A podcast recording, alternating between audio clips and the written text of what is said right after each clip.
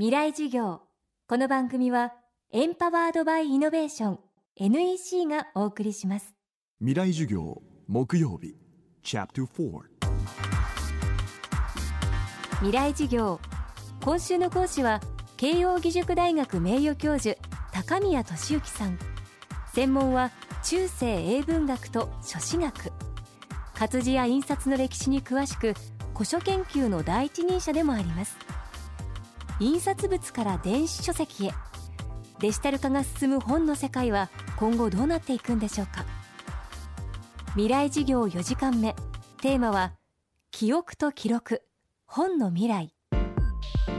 今ですね世界中で現代の本それから雑誌そういったようなものを全部デジタル化して一つのところで管理をして国際的に貸し借りが簡単にできるようにしようえー、電子図書館という考え方。これはもうアメリカのデモンフォート大学の図書館とかそれからテキサスのオースティンなんかにも生まれてましてそこへ行ったって本は何にもない。あのいわゆるアナログの本は一切ないっていうね。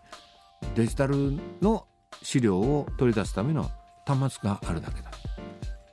アメリカなんかではもう完全そういうふうになってます。これから先重要な動きとしてはまあ常々私が申し上げてるんですけれども重要な情報はデジタルで取る。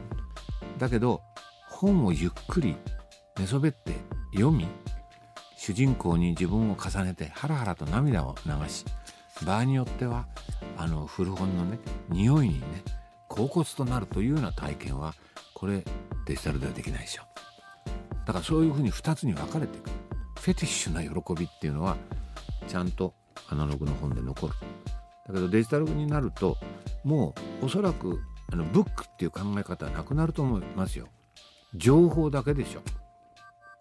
電子図書に4,000冊入ってるっつったってあれはただの情報だけでしょ。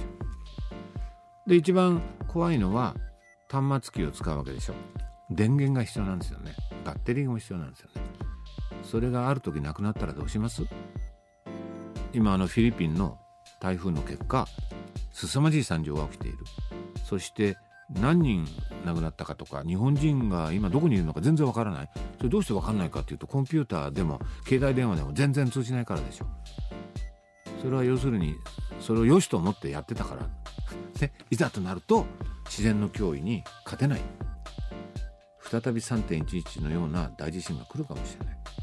その時に必要なのはコンピューターに外付けとして付けたメモリーではなくて人間の頭脳の中にある記憶の方が重要なはずなんですよ。だから私よく言うのは記録はコンピューターに。記憶は人間の頭に置いとかなくちゃいけない。人間だから記憶に残すというのがとても重要で。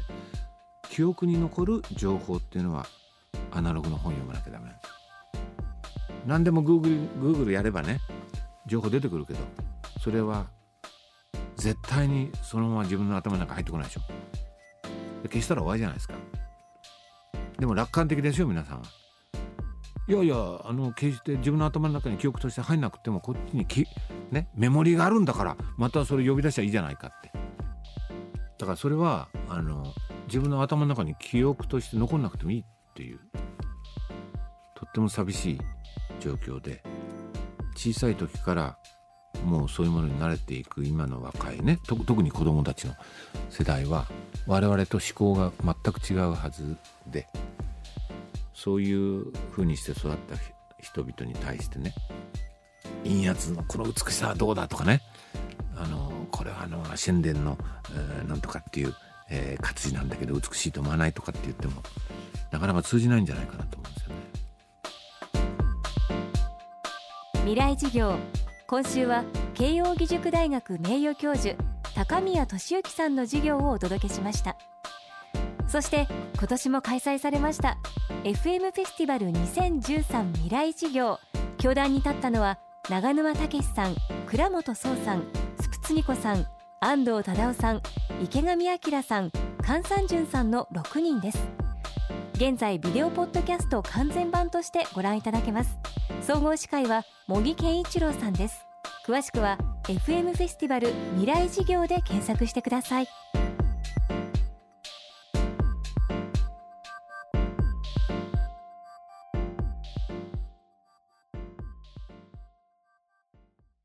で結局何を言いたいんだね？社長プレゼンで固まった。スキルアップの必要性を感じたら NEC のビジネス情報サイト「ウィズダムにアクセス。効果的なプレゼンツールのダウンロードから自分に自信をつける方法まで役立つ情報満載「ウィズダムで検索。NEC 未来事業。この番組はエンパワードバイイノベーション NEC がお送りしました